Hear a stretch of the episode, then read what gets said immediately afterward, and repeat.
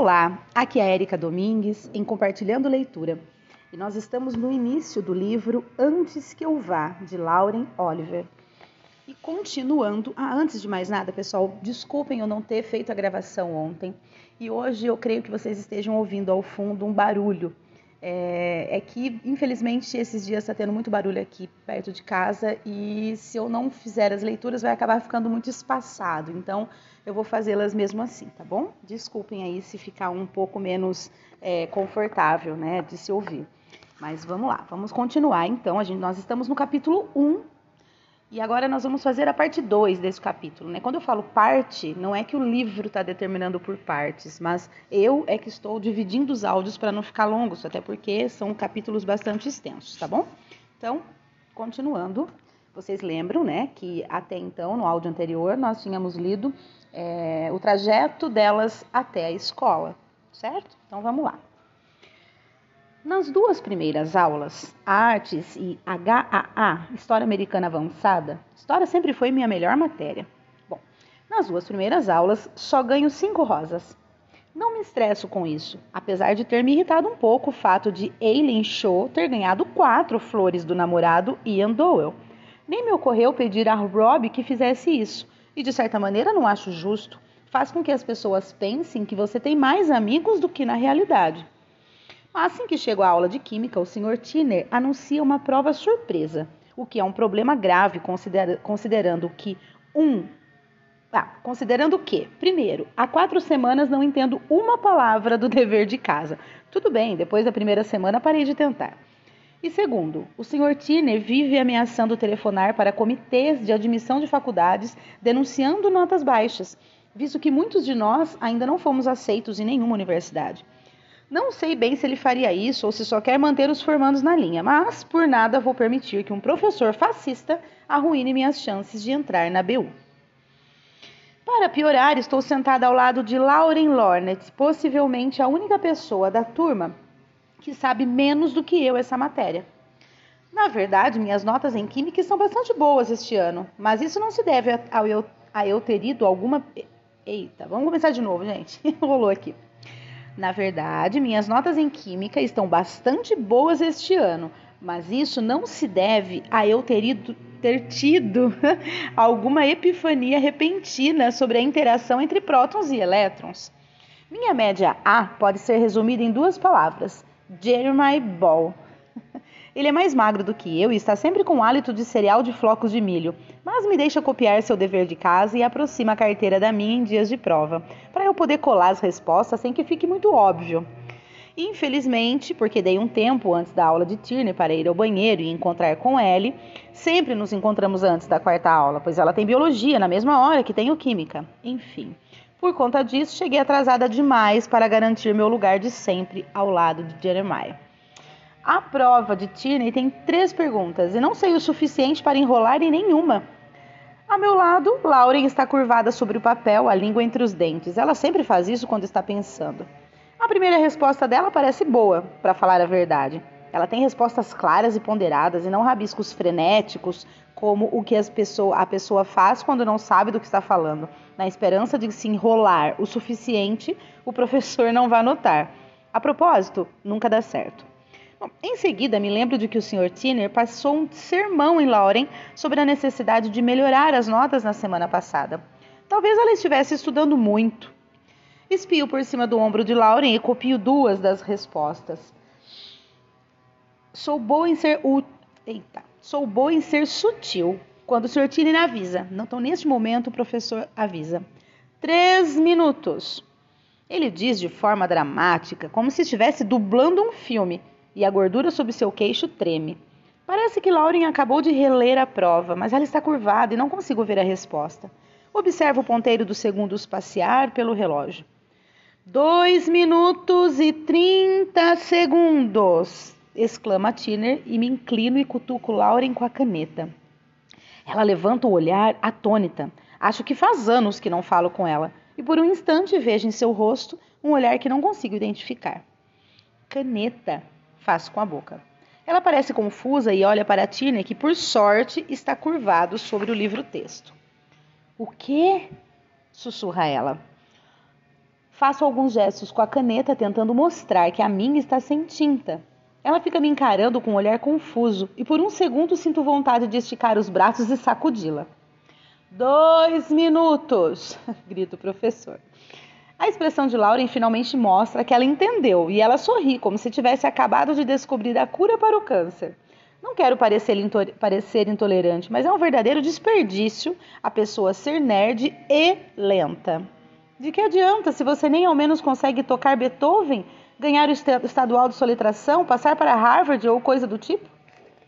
Enquanto Lauren está inclinada procurando uma caneta na mochila, copio a última resposta. Depois até me esqueço do que tinha pedido e ela tem que sussurrar para chamar minha atenção.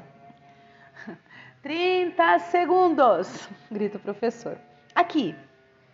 Pego a caneta, uma das pontas está mordida. Eca! Dou um meio sorriso e desvio o olhar, mas um segundo depois ela sussurra: Está funcionando? Olho de volta de modo a deixar claro que ela está sendo irritante, mas acho que ela interpretou como um sinal de que eu não estava entendendo a caneta. Ela entendeu como se ela não tivesse entendido. Ai, Jesus. A caneta está funcionando? Sussurra ela um pouco mais alto. É nesta hora que Tiner bate com o livro na mesa. O barulho é tão alto que todo mundo pula. Senhora Lornet, grita ele, olhando fixamente para Lauren. Você está conversando durante a minha prova? Ela fica completamente vermelha, olha para mim e para o professor, passando a língua pelos lábios. Não digo nada. Eu só, eu só estava, diz ela com voz fraca. Basta. Ele se levanta, franzindo o rosto com tanta força que parece que a boca vai emendar com o pescoço, e cruza os braços. Acho que vai dizer mais alguma coisa a Lauren, pois está lançando um olhar mortal para ela. Mas, em vez disso, ele simplesmente fala: Acabou o tempo, pessoal. Larguem os lápis e as canetas. Vou devolver a caneta de Lauren, mas ela não aceita. Pode ficar, não, obrigada. Seguro a caneta entre dois dedos e me inclino para frente, balançando-a por cima da carteira dela, mas ela leva as mãos às costas. Sério, diz, você vai precisar de uma caneta para anotar as aulas e tal. Ela me olha como se estivesse oferecendo uma coisa milagrosa e não uma bique babada. Não sei se é a expressão dela ou o quê, mas de repente me lembro de um passeio da escola que fizemos no segundo ano do fundamental. E nós duas fomos as únicas a sobrar depois que todos tinham escolhido seus parceiros. Tivemos de dar as mãos até o fim do dia, toda vez que atravessávamos, atravessávamos a rua, e a mão dela estava sempre suada. Fiquei imaginando se ela lembrava. Esperava que não. Dou um sorriso tenso e coloco a caneta na bolsa. E ela sorri de uma orelha a outra. Vou jogar lá fora assim que a aula acabar, é claro. Nunca se sabe quantas doenças são transmitidas pela saliva. Lado bom. Minha mãe sempre diz que é preciso fazer pelo menos uma boa ação por dia. Então, imagino que essa tenha sido a minha. Agora um pequeno subtítulo que é Aula de Matemática, mais lições de Química. Meu quarto tempo é de habilidades de vida, que é como chamam educação física, quando você tem idade suficiente para ficar ofendido com atividades físicas forçadas. Elodie acha que deveria se chamar escravidão, para ser mais preciso. Estamos estudando ressuscitação cardiopulmonar, o que significa que beijamos a boca de bonecos tamanho família na frente do Sr. Shaw. Mais provas de que ele é um pervertido. No quinto tempo tem o cálculo, e os cupidos chegam cedo, logo após o início da aula. Uma das meninas está com um body vermelho brilhante e chifres de diabinho. Outra parece estar vestida de coelhinha da Playboy, ou talvez de coelhinho da Páscoa de salto alto. Outra está com roupa de anjo. As fantasias não fazem muito sentido no contexto da comemoração, mas, eu, como eu disse, o objetivo é se mostrar para os meninos do terceiro e do quarto anos. Não as culpo, nós fizemos a mesma coisa. No primeiro ano, Ellie e Mike Herman, que na época era formando, Namoraram por dois meses depois que ela lhe entregou um nanograma e ele lhe disse que seu bumbum ficava bonito no body. Uma verdadeira história de amor. A diabinha me entrega três flores: uma de Elodie, uma de Tara Flunt, que é mais ou menos do nosso grupo, mas nem tanto, e uma de Rob. Faço questão de desdobrar o cartãozinho enrolado no caule da rosa e de agir como se estivesse muito comovida quando leio o bilhete, apesar de só estar escrito Feliz Dia do Cupido, com amor e depois em letras menores perto da borda. Feliz agora? Com amor. Não é exatamente eu te amo. Algo que nunca dissemos, mas já é alguma coisa. Tenho certeza de que ele está aguardando a declaração oficial para a noite. Na semana passada, já era tarde, estávamos sentados no sofá dele, ele estava me encarando e tive certeza, certeza, de que ia falar. Mas, em vez disso, simplesmente disse que de um certo ângulo eu me parecia com a Scarlett Johansson. Pelo menos meu bilhete é melhor do que o que ele recebeu de Matt Wide no ano passado. A rosa é vermelha, a violeta é azul. Se eu levá-la para a cama, a gente acorda nu. Ele estava brincando, óbvio, mas mesmo assim, azul e nu nem sequer rimam. Achava que aqueles seriam todos os meus nanogramas, mas em seguida a anjinha vem até minha mesa e me entrega mais um. As rosas têm cores variadas e essa é particularmente linda, com pétalas rosadas e creme, como se fosse feita de sorvete. É linda, suspira ela. Levanto o olhar, a anja está ali, parada, olhando fixamente para a rosa sobre minha carteira. É bem surpreendente quando alguém mais novo tem coragem de falar com um aluno do último ano, e por um segundo isso me irrita um pouquinho. Ela também não parece um cupido qualquer. Tem cabelos louros muito claros, quase brancos, e é possível enxergar suas veias sob a pele pálida. Ela me lembra alguém, mas não sei quem. A garota percebe que estou olhando e me lança um sorriso rápido e envergonhado. Fico satisfeita em ver um pouco de cor enrubescendo seu rosto. Isso ao menos a faz parecer viva. Marianne, a anja se vira quando a diabinha chama. Não, Marianne! É, alguém chamou, né? A anja se vira quando a diabinha chama. A diabinha faz um gesto impaciente com as rosas que ainda está carregando. E ela, Marianne, suponho, rapidamente se junta aos outros cupidos. E as três saem. Passo o dedo pelas pétalas da rosa, são delicadas como ar, como um suspiro. E imediatamente me sinto uma tola. Abro o bilhete esperando algo de Ellie ou de Lindsay. Os dela sempre dizem: Morro de amores por você, cachorra. Mas em vez disso, vejo um desenho de um cupido gorducho acidentalmente flechando um pássaro e uma árvore. A ave é uma, uma águia calva e parece prestes a cair bem em cima do casal sentado em um banco. O alvo original do cupido, presumivelmente. Presumivelmente. Os olhos do anjo são espirais e ele está com um sorriso idiota. Abaixo do desenho lê-se: Se beber, não ame. É, obviamente, de Kent McFarlane. Ele faz tirinhas para o The Tribulation, o jornal de humor da escola, e levanta o olhar na direção dele, que sempre senta no canto esquerdo do fundo da sala. Isso é uma das coisas estranhas a seu respeito, mas não a única. Evidentemente, ele está me olhando. Dá um sorriso rápido e acena, e em seguida gesticula como se estivesse arrumando, é, armando uma flecha em um arco e atirando-a em mim. Faço questão de fazer cara feia, pegar o bilhete, dobrá-lo rapidamente e jogá-lo no fundo da bolsa. Mas ele não parece se importar. É como se eu pudesse sentir o sorriso dele ardendo em mim. O Dr. Daimler caminha entre as fileiras recolhendo os deveres de casa e para o lado da minha carteira. E para ao lado da minha carteira. Preciso admitir, ele é a razão pela qual fiquei tão animada por ganhar 4 nanogramas na aula de cálculo. Daimler tem 25 anos e é maravilhoso. É auxiliar técnico do time de futebol. É engraçado e é engraçado vê-lo ao lado de Shaw. Fisicamente, eles são o oposto um do outro. O Sr. Denler tem mais de 1,80m, está sempre bronzeado e se veste como nós, com calça jeans, casaco e tênis New Balance. Ele se formou no Thomas Jefferson. Uma vez o procuramos nos antigos anuários na biblioteca.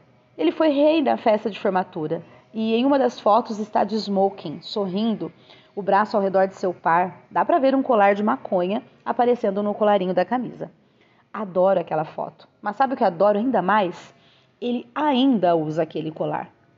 É absolutamente irônico que o cara mais gato do Thomas Jefferson seja do corpo docente. Como sempre, quando ele sorri, meu estômago dá um pequeno salto.